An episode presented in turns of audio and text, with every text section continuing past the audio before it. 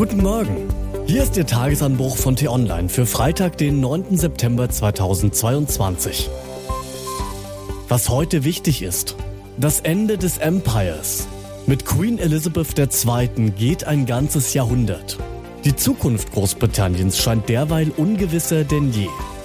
Geschrieben von Korrespondent Bastian Brauns am Mikrofon bin heute ich, Til Schibitz. Hi.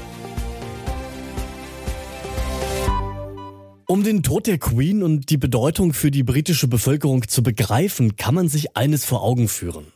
Während ihrer Regentschaft erlebte Elizabeth II. 15 Premierminister und Premierministerinnen. 14 US-Präsidenten, alle acht deutschen Bundeskanzler und eine Bundeskanzlerin. Während Elizabeth II. auf dem Thron saß, amtierten sieben Päpste im Vatikan. Mit der Queen geht ein ganzes Jahrhundert. Doch die Queen hinterlässt ihr Königreich in seiner wohl tiefsten politischen und wirtschaftlichen Krise. Die Bevölkerung verarmt.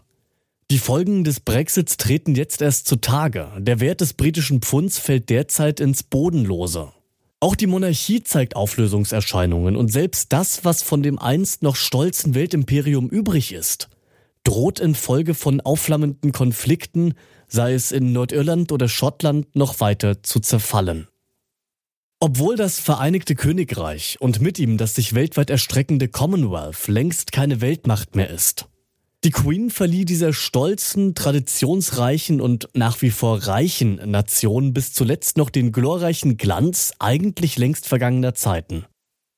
Der Tod der Queen droht hier ein Loch zu reißen. Die Menschen sehnen sich nach Kontinuität, sie verheißt Sicherheit, besonders in Zeiten der Krise.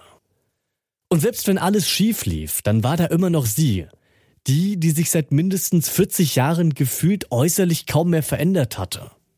Elizabeth II. war für die meisten eben schon immer die Oma. Die Oma, die in den vergangenen Jahren gerade bei der Jugend nochmal zur Kultfigur avancierte. Ihr berühmter Humor und ihre Bereitschaft, auch bei technologischen Trends der digitalen Medien mitzumachen, die halfen dabei. Zuletzt geschah das vor rund drei Monaten, als sie sich mit der berühmten Kinderfigur Paddington Bear zum Tee traf. Doch trotz so gelungener Inszenierungen konnten die Unruhen bei der Royal Family zuletzt immer stärker am Image der Monarchie kratzen. Ob der Missbrauchsskandal um Prince Andrew, dem zweitältesten Sohn der Queen, oder Harry, der als Prinz dem königlichen Leben den Rücken kehrte. Es ist viel ins Wanken geraten in Großbritannien. Politisch, wirtschaftlich und gesellschaftlich. Elizabeth II. war womöglich das Letzte, worauf sich die Briten noch einigen konnten. Auf sie folgt nun ihr immer etwas glücklos und tollpatschig wirkender Sohn Prinz Charles III. Ob er imstande ist, die historische Aura der Queen weiterzuführen, die ja schon den Zweiten Weltkrieg und dessen eingehende Wirkung miterlebt hat, wird von vielen bezweifelt. Doch die Queen ist tot. Es lebe der King. Was heute wichtig ist. In Brüssel kommen heute die EU-Energieminister zu einem Sondertreffen zusammen. Beraten wird über Notfallmaßnahmen wegen der stark gestiegenen Energiepreise.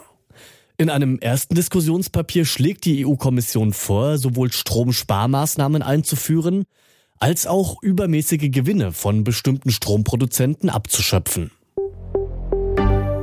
Und heute beginnt der Parteitag der CDU.